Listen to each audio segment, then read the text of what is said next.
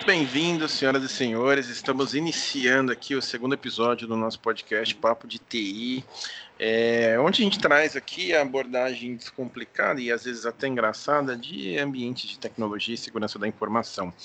Novamente comigo aqui está meu amigo Carlos Souza aqui, trazendo as informações para vocês.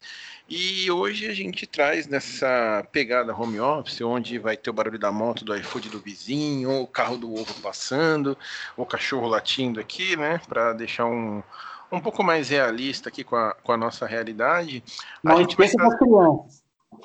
Ah, sim, também tem a criança chorando. Não esqueça da criança chorando, pedindo leitinho aí. Também é importante ressaltar isso daí. Mas hoje a gente vai trazer um assunto bem importante, corriqueiro já no nosso dia a dia aqui, que são os tipos de ameaça e como a gente se pre... tenta mitigar essas ameaças, né? Previne, mitiga, enfim. É... E aí a gente vai falar bastante sobre phishing, spear phishing, ransomware. E, e, Carlos, antes da gente começar, queria trazer um dado aqui muito importante, que o Brasil ele está no, no quarto lugar de ataques de, de ransomware e sexto lugar no ataque de phishing. Então é muita coisa que a gente recebe aí de, de, de ataque às empresas e contas pessoais também. Diga aí, o que, que você acha disso? Opa, pessoal, tudo bem com vocês? Tudo bem, Roberto? É, muito Maravilha. bom estar aqui. Muito bom estar aqui falando um pouquinho aí de, de segurança, falando um pouquinho aí do que, que, tem acontecido nesse cenário, né? E dando continuidade aqui ao nosso podcast aí, o Papo de TI, né?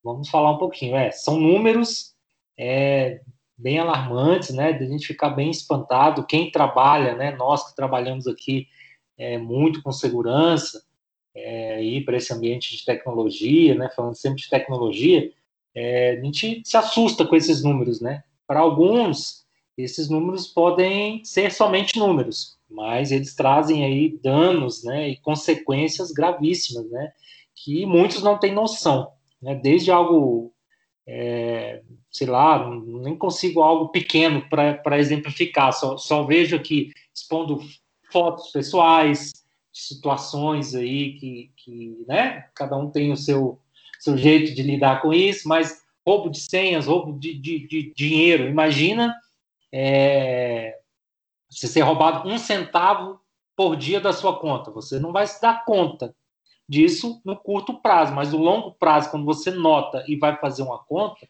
isso é muita coisa. E é isso que acontece no dia a dia. É até Outra pra... coisa também, Carlos, é, você colocou é é, roubo de informação mesmo, assim, você, você perde conta de e-mail, a pessoa utiliza seu e-mail para se cadastrar em serviços ali, é, tem, tem uma série de coisas, né? Até roubo de contas de redes sociais, e isso na parte de pessoas físicas, né?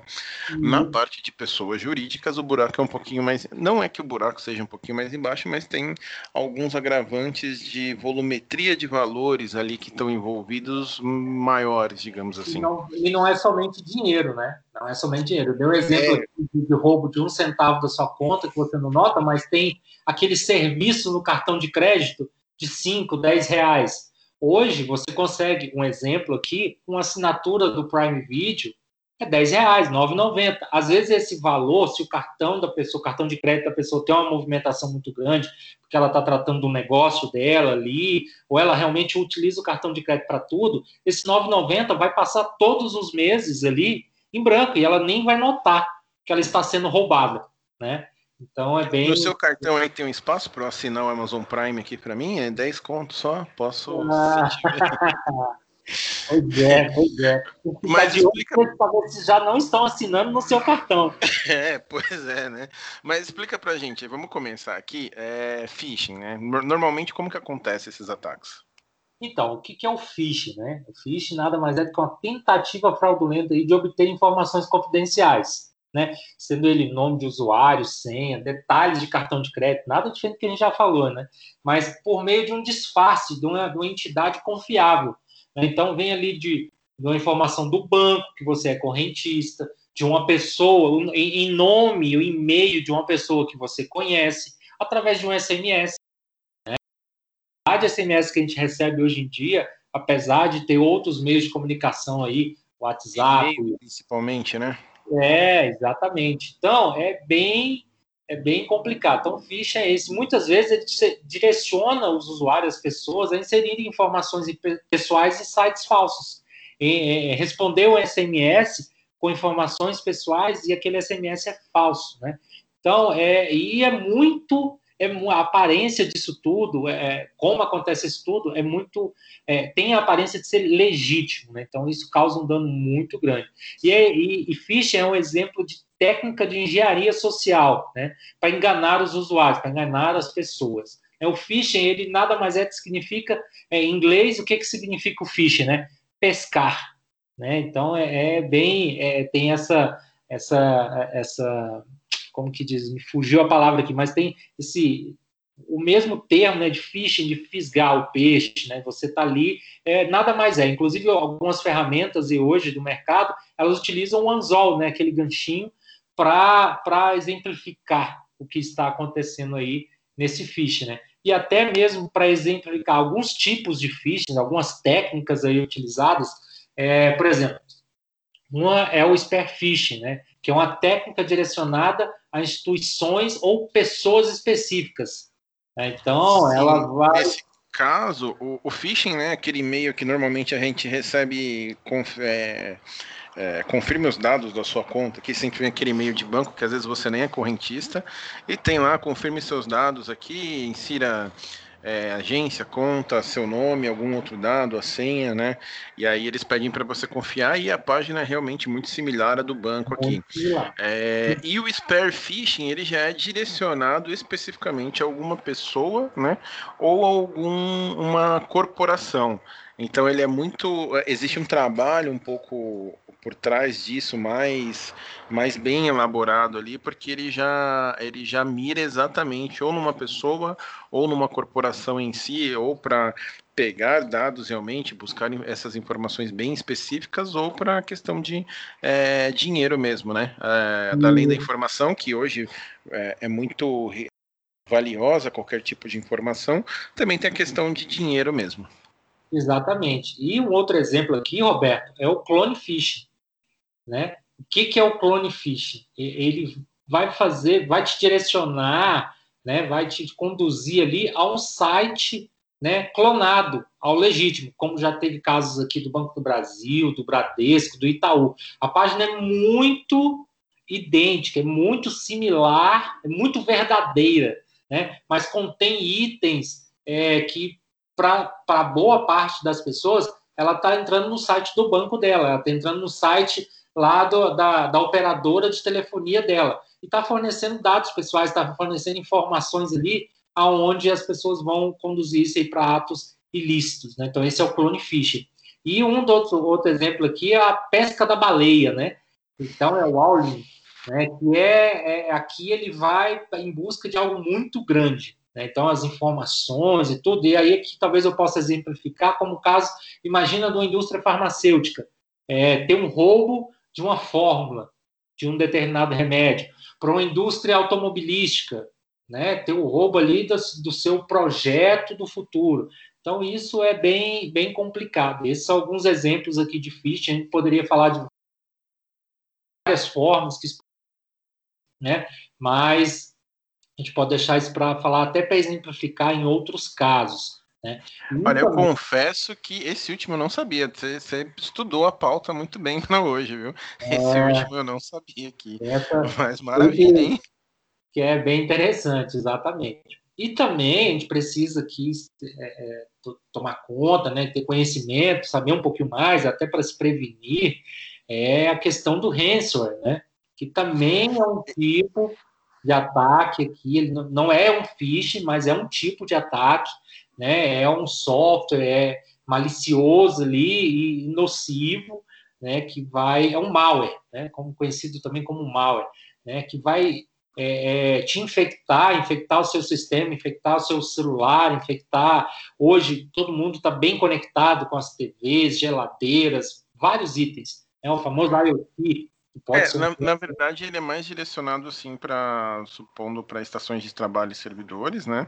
Uhum. E, e, ele chega até ou por por um ataque direcionado, ou por algum arquivo de e-mail, assim, ou por downloads ali, que, que você possa fazer de um arquivo que contenha é, ali o, o arquivo malicioso que vai começar a criptografar seus dados ali.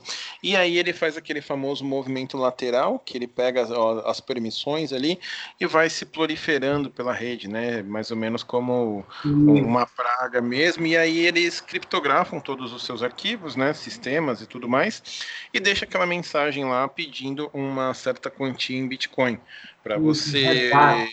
É, tem... né? Isso, mas assim.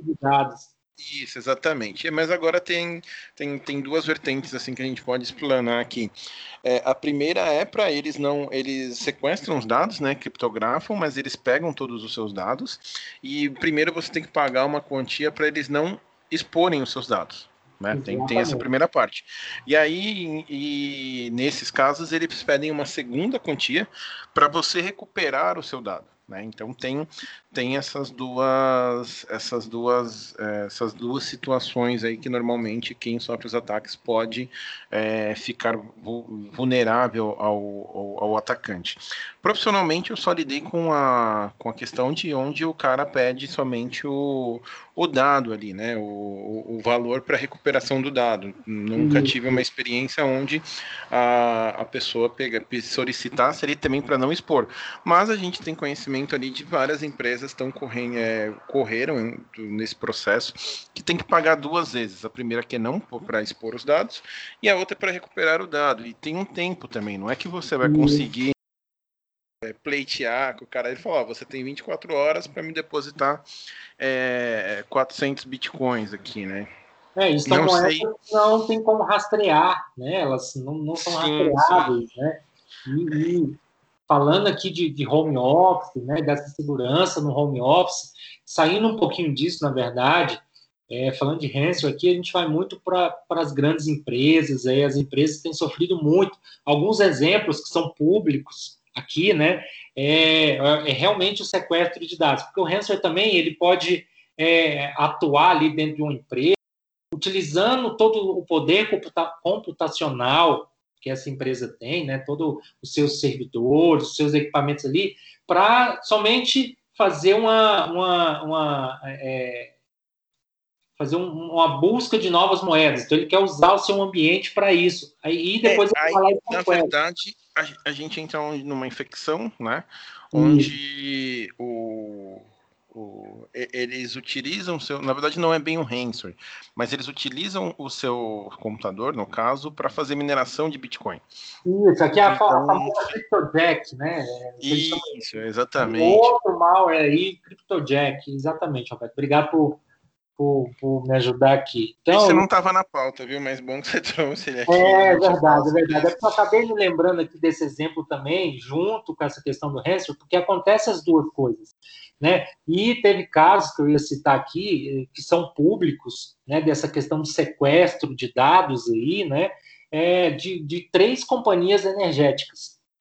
Duas no Sudeste e uma em, no Centro-Oeste. Né? Então, é, é algo que a gente precisa estar muito atento. Né? As grandes empresas já estão bem atentas com isso, têm trabalhado muito. Nós aqui, como profissionais de segurança, dessas soluções de segurança, a gente tem falado bastante isso com os nossos clientes e tem trago aí boas. É, tenho visto aqui um quebra de paradigma em investir muito é, nesses, nessas soluções para evitar esse tipo de situação, porque o quanto que essa empresa energética não perdeu ali, porque eles não conseguiu emitir as faturas para os clientes, né? Então, quanto que ela deixou de receber ali, de deixar deixou de fazer o seu negócio acontecer. Então é muito importante estarmos atentos a esses tipos de, de, de situações, né? seja ransomware, seja o phishing, né? Então a gente precisa estar sempre atento a isso tudo aí para garantir que não tenhamos problemas no, no futuro. E falando de pessoal, né? O ransomware também pode ali afetar seu celular e ter esse sequestro de dados, desde uma foto até mesmo seus dados pessoais. né? É, então é muito importante estar sempre atento aí e prevenindo-se, né? Quanto a isso. E tenha backup de tudo, né? E sempre, se possível, em dois lugares diferentes. É, a gente está preparando. Backup é um assunto para a próxima pauta é, aí. Ia falar isso exatamente agora. Aí eu tenho um, uma outra estatística aqui que eu busquei aqui para trazer para a gente para esse cenário aqui.